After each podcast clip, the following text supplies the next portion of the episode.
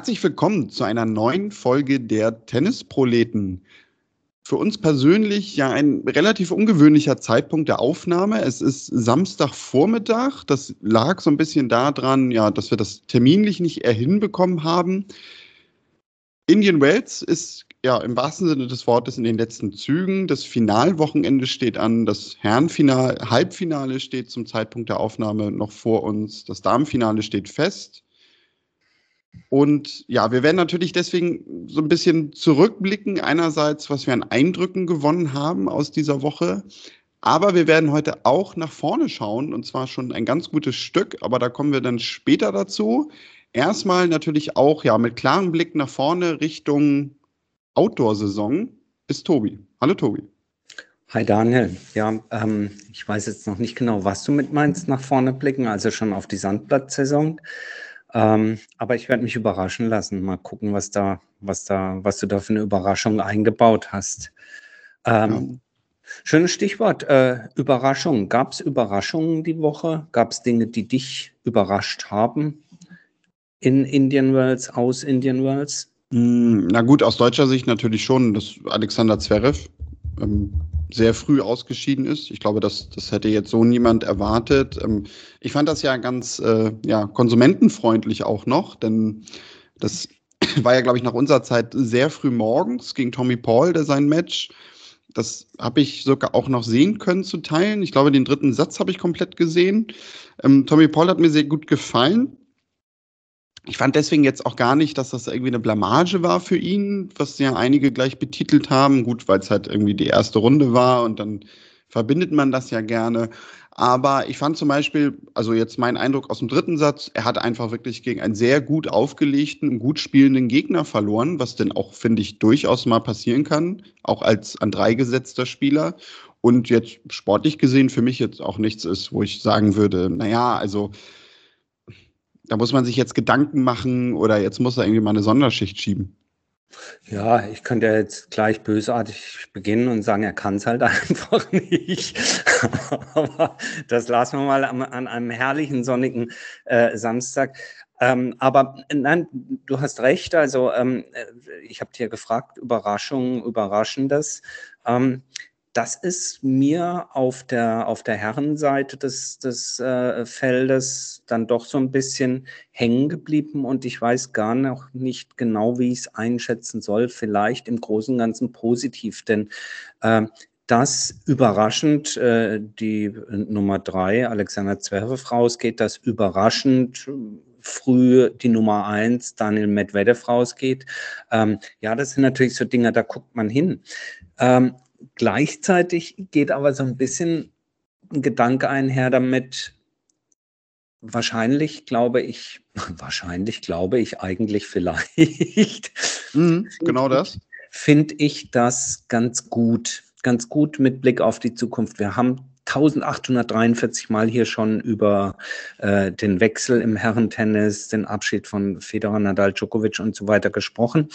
Aber äh, vielleicht auch in dieser Woche, was dann nochmal deutlich wird, wenn man sich die Statistiken anschaut, die zu Beginn eines jeden Matches von Nadal eingeblendet werden, bei wie viel Tausender Turnieren er teilgenommen hat und wie oft er davon ins Halbfinale und ins Finale und hast du nicht gesehen.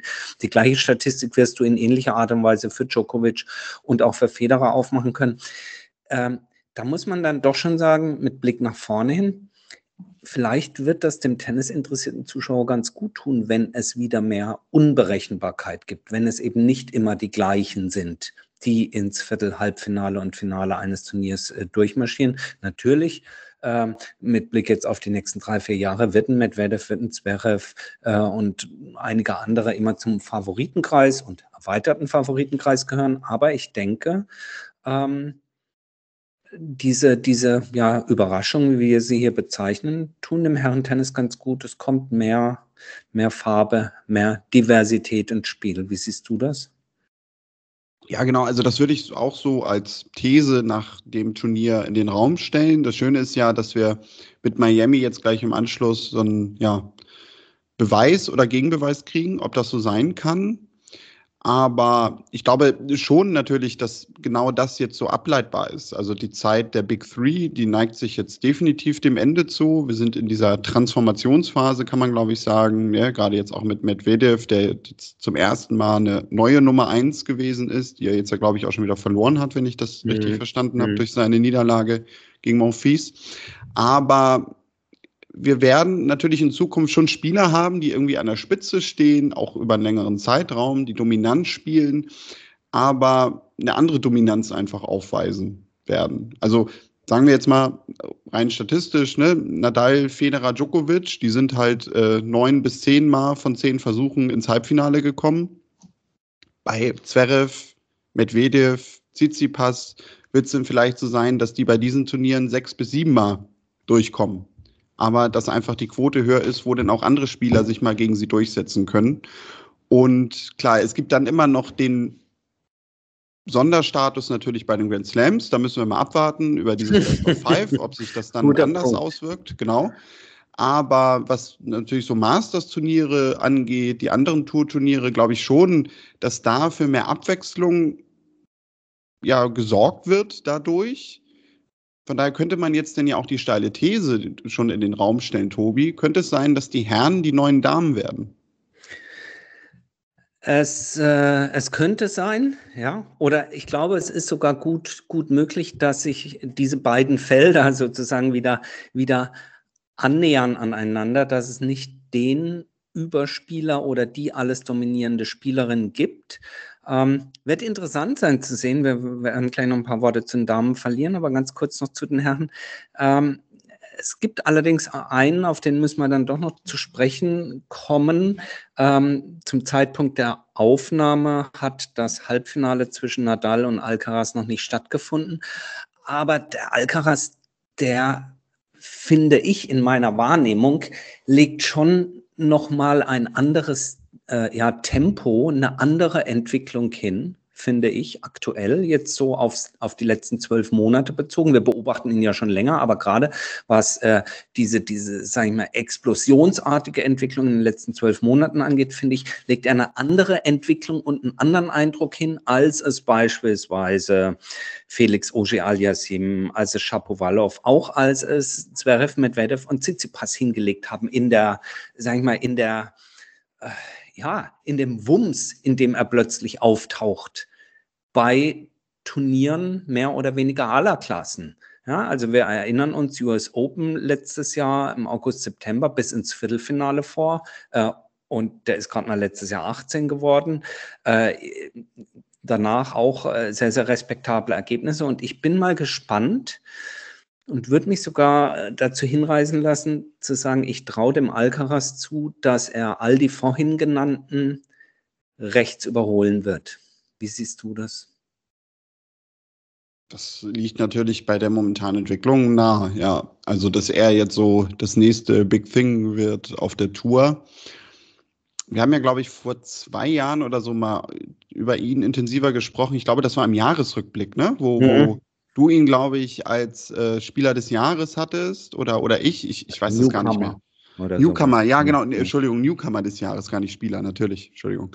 Und ja, da hatten wir ja so ein bisschen über ihn gesprochen, dass ähm, er auf jeden Fall ein Spieler sein wird, auf den man schauen muss, ich meine, wenn wir über so eine Tennissaison gehen, sowohl bei Damen als auch Herren, gibt es ja immer eigentlich so vier, fünf Namen am Ende einer Saison, wo man so sagt, ja, ne, jung, heißes Eisen, könnte irgendwie relativ schnell nach oben kommen.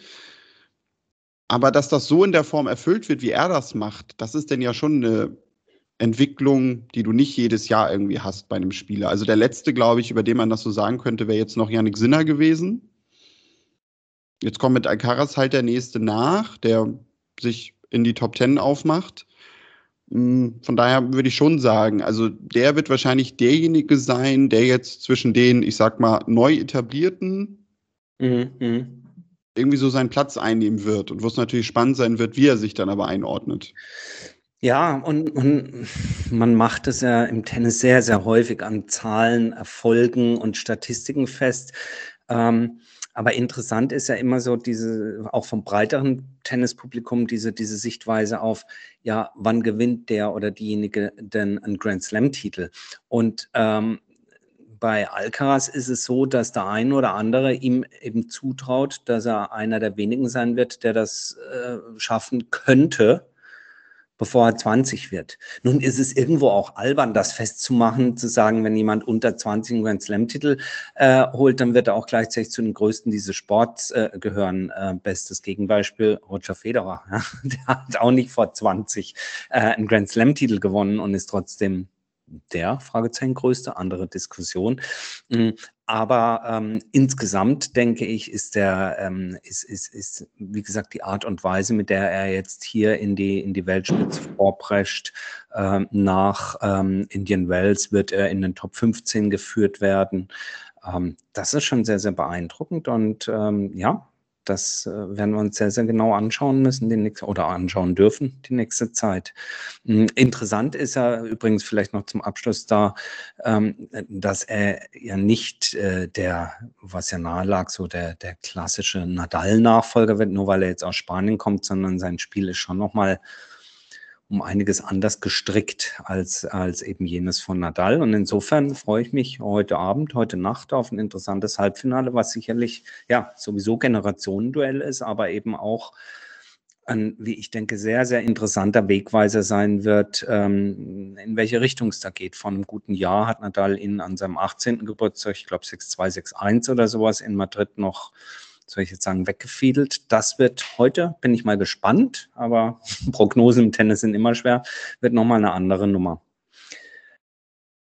Ähm, ja. Ja, das, das wären jetzt so meine letzten zwei Cent äh, zu dieser ganzen Diskussion, die wir gerade geführt haben. Weil das Lustige ist ja, ne, wir haben jetzt gesagt, mehr Abwechslung, das wird sich verändern. Ne, gleicht sich das mit dem Darmfeld mehr an, wo wir das die letzten Jahre schon haben diese Diskussion ist irgendwie total ironisch, wenn jetzt am Ende Rafael Nadal da wieder den Titel gewinnt. genau. Genau. Und eben diese, dieses, das ist ja das Herrliche beim Tennis, diese Prognose. Und meinst du, Alcaraz, das wird der neue, ja? Und dann, keine Ahnung, kommt eine Verletzung dazwischen oder er stagniert mal zwischendrin.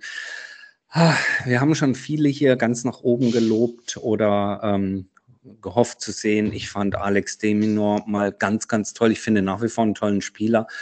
Aber ich glaube, seine gewissen Limitationen werden es auch verhindern, dass er ähm, auf lange Sicht hier ein Grand Slam Champion wird.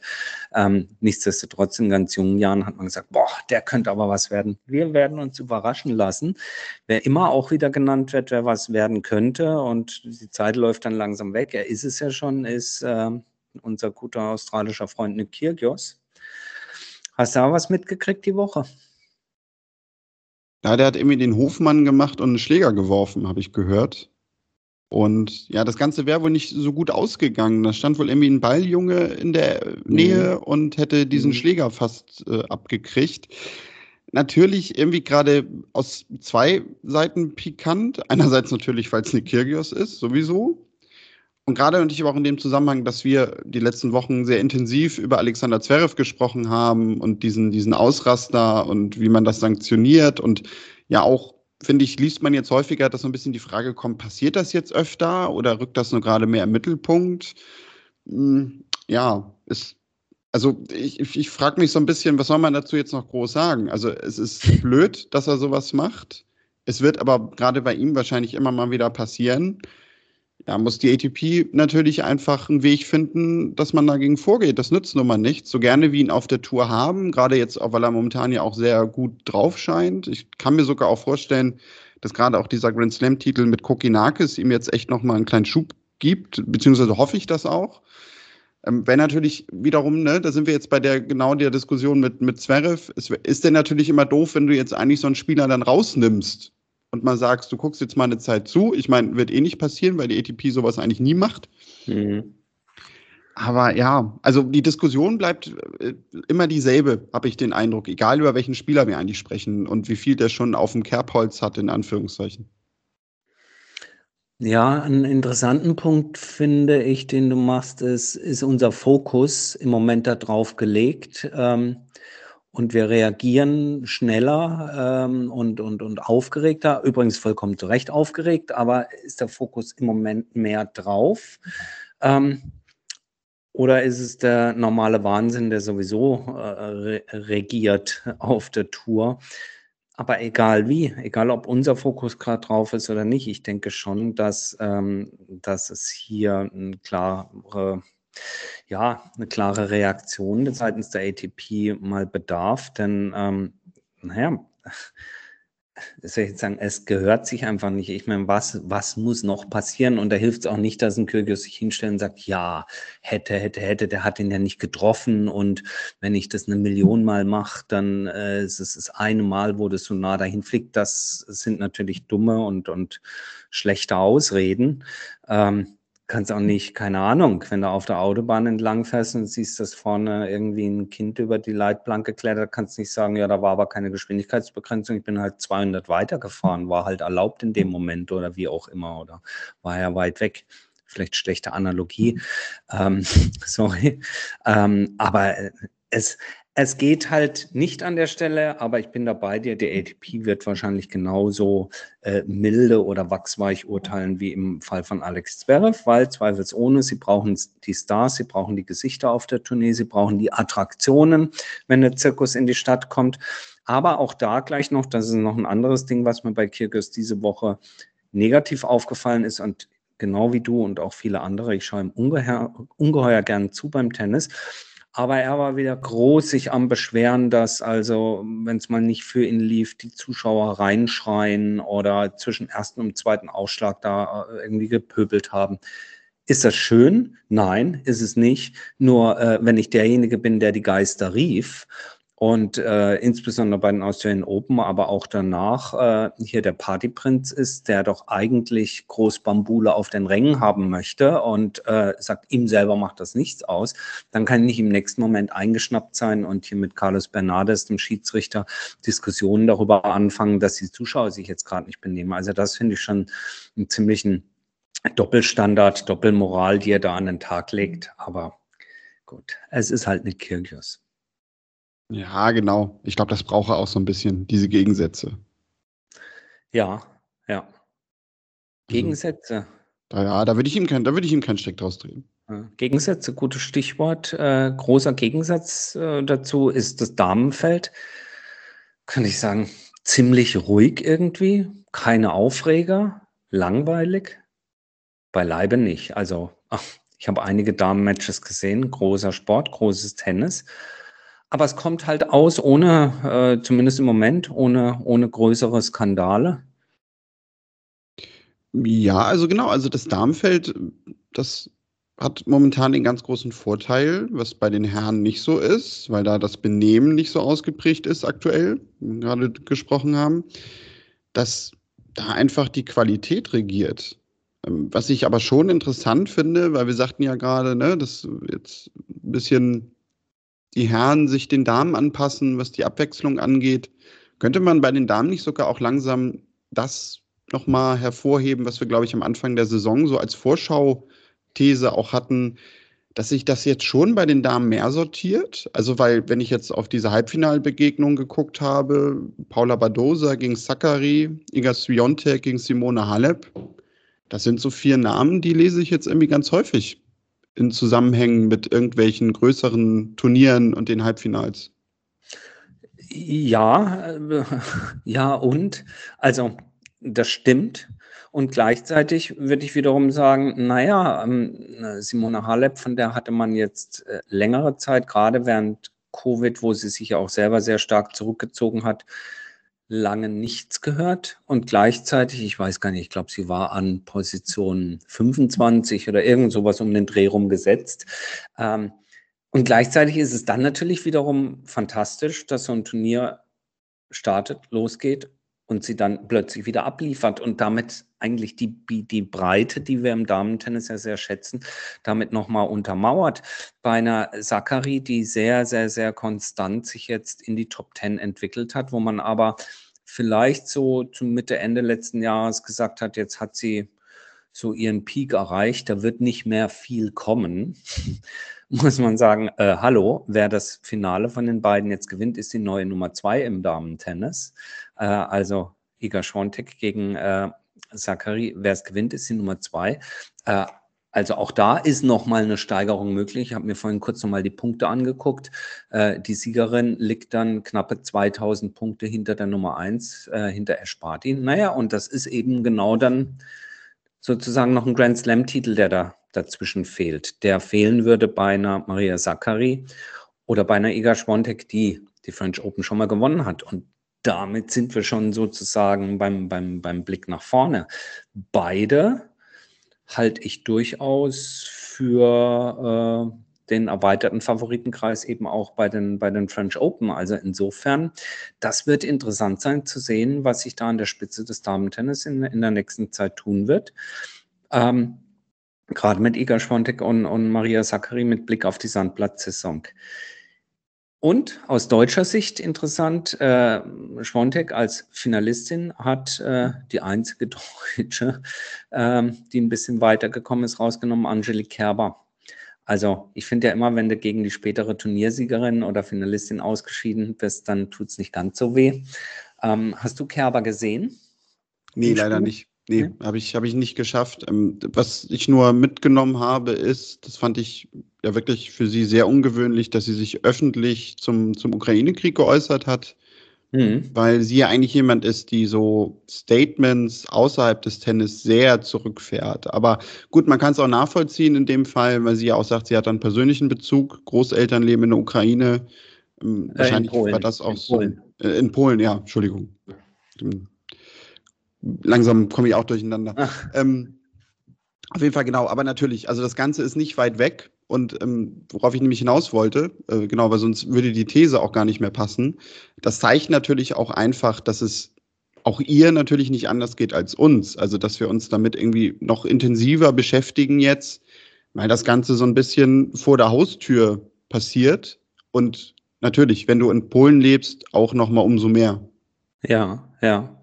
Also, ähm, ähm, ich habe das natürlich auch auch, äh, gelesen, gehört von ihr und, ähm, natürlich vor dem, äh, furchtbar schrecklichen Hintergrund dieser Aussage hat mir dennoch ihre Aussage und und ihr ja, ihr Statement da, ähm, sehr gut gefallen. Also, mir gefällt die mir gefällt die alte Angelique, mit Verlaub. Ähm ich habe vorhin zu dir gesagt, äh, gut, wenn es Angela nicht mehr richtet, muss es eben Angelique richten.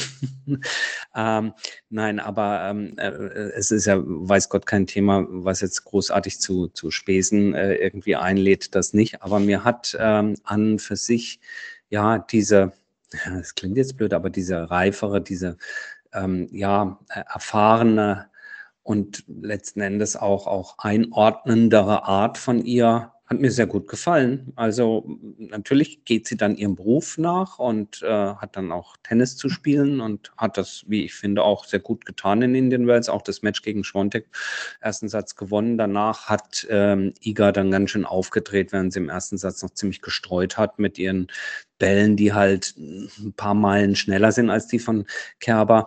War das, äh, war das ein gut anzuschauendes Match und äh, ich glaube, sie für ihren Teil wird da wird doch ganz zufrieden sein.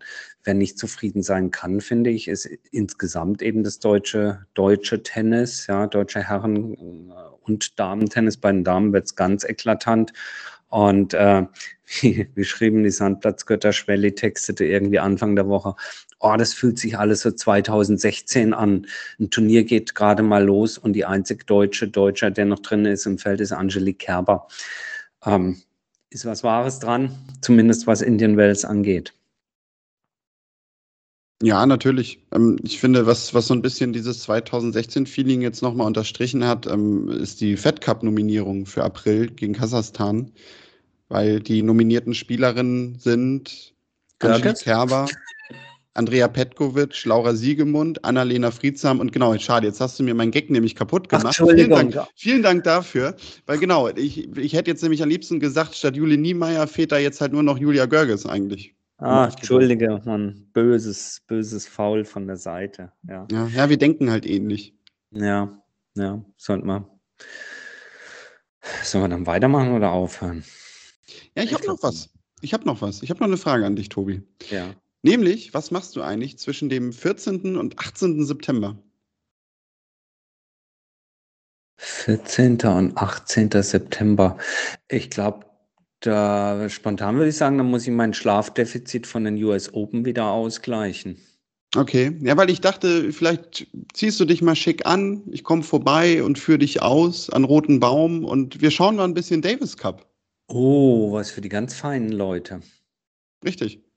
Ja, so mit, mit Prosecco und allem und so. Natürlich, ja. Tennis, der Sport der Reichen oder wie?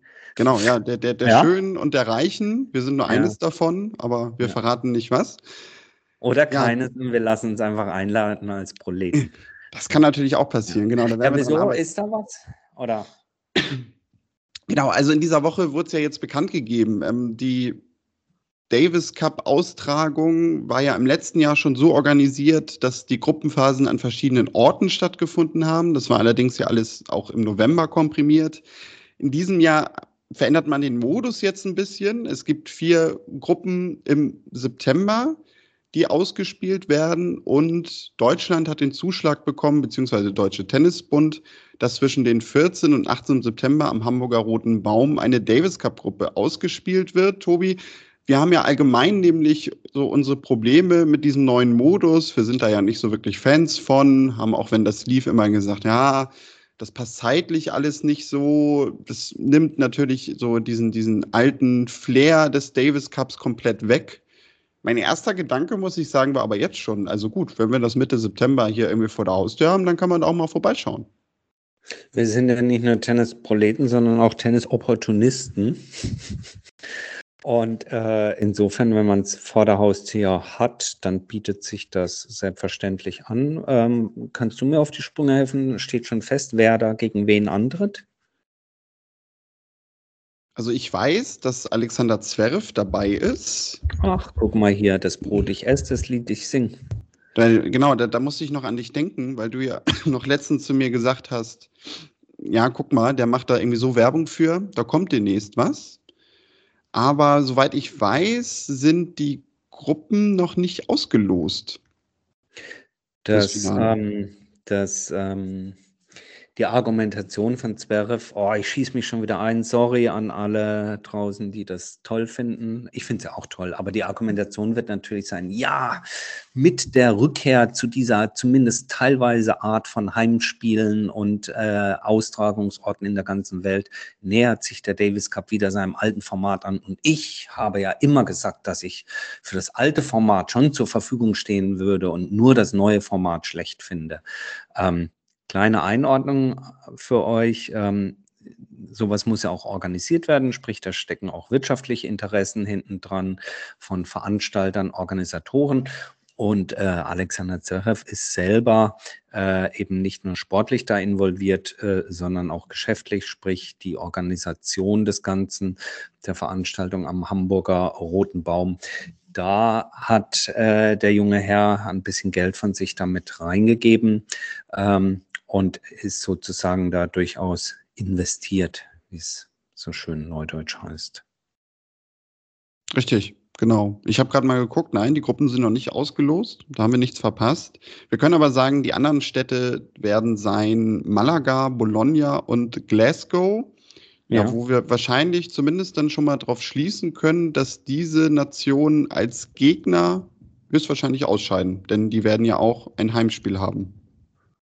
Das stimmt. Schlau ja. und intelligent wie ich bin, habe ich das jetzt ja. mal so abgeleitet. So wird es sein. Also Mitte September, sagst du, wird sicherlich ähm, dann auch einen ordentlichen Vorverkauf dafür geben. Kann man ja mal machen, kann man sich mal reinziehen. Ähm, zum Abschluss vielleicht, ach, Vorverkauf fällt mir noch ein. Fand ich ganz interessant. Ich bin heute Morgen mal nur rein Interesse halber auf die Website der, äh, von Indian Wells gegangen. Fand ich ganz spannend, dass es da sogar noch Tickets für heute Abend gab. Äh, Männer-Halbfinale. Beide ähm, Partien ja durchaus attraktiv. Kann ich an der Tageskasse noch Tickets erstehen? Also wer noch schnell rüberfliegen will, sollte das tun. Ähm, und ansonsten, wir hatten vorhin noch gesagt, ähm, das fand ich noch ganz interessant, so als kleiner äh, User-Tipp, Lifehack. Du guckst gern Tennis wieder im Fernsehen, nicht im Stream, oder? Ja, ich bin der, ja, ja, ich, ich, ich werde älter und älter und werde jetzt wieder der klassische TV-Gucker, ja. Wo guckst also, du auf ARD oder was? Ja, genau, ARD, ZDF, ja. Dann RTL immer die zwei Stunden, die sie am Tag ausstrahlen. Nee, aber das fiel mir selber auf jetzt. Also ich habe Indian Wales ähm, abends, morgens in erster Linie echt Herren gesehen, mhm. weil ich mir immer dachte, auch wenn ich jetzt schon auf der Couch sitze, jetzt irgendwie aufstehen, Tablet holen, PC holen, nee, schaust mal, was bei Sky so läuft. Und die zeigen ja nun mal ja. leider immer die Herrenwettbewerbe. Ja. Also du bist wirklich, du hast auch noch so eine alte Röhre, wo man nur auf Sky schalten kann, wo so. Ja, genau, wo auch so. so Streaming-Apps gehen nicht auf deinen Fernseher drauf. Nee, nee, da, da steht oben noch so eine Antenne drauf und dann hm. muss man immer, ich, manchmal muss, muss ein Nachbar vorbeikommen, der sich dann platzieren muss, damit ich Empfang hm. habe. So ja. muss man sich das bei mir noch vorstellen, ja. Ja, das war bei mir ähnlich, als Boris Becker seinen ersten Wimbledon-Titel gewann. Da, wir hatten allerdings schon einen Fernseher zu Hause, der hatte Farbe und Fernbedienung von der schönen alten Marke Nordmende. Ich glaube, die gibt es gar nicht mehr. Nordmende-Fernseher. Ähm, ich mache es anders. Ich gucke äh, schon über die Streaming-Portale, aber auf meinem äh, super modernen äh, Media. Oh, nee, das wäre jetzt Werbung gewesen, auf meinem supermodernen Fernseher, den ich irgendwo günstig geschossen habe.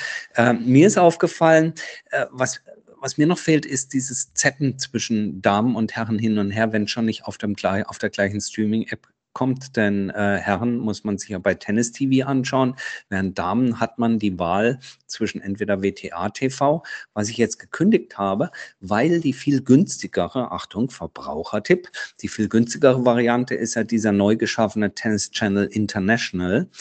Ähm, den es für sage und schreibe 2,49 im Monat gibt, versus der 8,96 oder sowas bei WTA TV. Also für 2,49, ähm, die haben eine ganz nette Oberfläche, ganz nettes Programm und vor allen Dingen ähm, ja, eine Menge Features, auch noch äh, Hintergrundberichte, aber eben ähm, alle Damen-Matches. Das Einzige, was wie gesagt fehlt, ist noch, dass man auf der Fernbedienung so ganz schnell hin und her springen kann, sondern dann lädt die Streaming-App wieder und im blödsten Fall fragt sie einen auch nochmal nach den Login-Daten. Aber sonst muss ich sagen, bin ich im Moment ganz gut ausgerüstet so für die Sandplatzsaison. Ja, und ich glaube, das mit dem Seppen, das wird noch kommen. Da sind wir, glaube ich, nicht mehr weit von weg. Ja, am liebsten wäre mir, wie gesagt, ein, eine App, alles aus hm. einer Hand. Meine Güte, das kann doch nicht so schwer sein hier. ATP, WTA zusammen, eine App und dann macht euch die Taschen voll und uns den Fernseher voll. Ich glaube, das wird passieren. Das wird Reicht für heute, oder? Ab nach Miami. Genau, würde ich sagen. Wir packen die Koffer, gucken, was in Miami so geht. Vielleicht kriegen wir noch eine Wildcard und dann melden wir uns in der nächsten Woche wieder. So machen wir das. Ähm, euch ein sonniges Wochenende, guten Start in die neue Woche. Bis kommende Folge. Ja. Richtig, genau. Wenn ihr mit uns in Kontakt treten wollt, gerne eine E-Mail. Für die, die es noch kennen, like, wer es noch kennt, E-Mail. Kontakt at tennisproleten.de oder die sozialen Netzwerke. Dort findet ihr uns unter Tennisproleten bei Facebook auch, ne, für die Älteren. Twitter und Instagram, TikTok nicht. Das sparen wir uns. Ich glaube, da werden wir auch nicht mehr vorbeischauen. Da bin ich letztens gefragt worden, wann denn die Tennisproleten bei TikTok am Start sind. Nee, Leute, ich glaube eher weniger. Ich habe Snapchat schon ausgelassen oder wie das hieß. Von daher nein. Aber genau, Instagram, Twitter, Facebook. Dort findet ihr uns. Schreibt uns gerne, kommentiert unsere Beiträge, liked sie, teilt sie, was auch immer. Wir freuen uns über jede Interaktion mit euch. Und Tobi, ja, wir hören uns in der nächsten Woche wieder. Wir genießen jetzt die Sonne und sind traurig, dass wir noch nicht draußen spielen können. Ja, bis dann und tschüss. Und tschüss.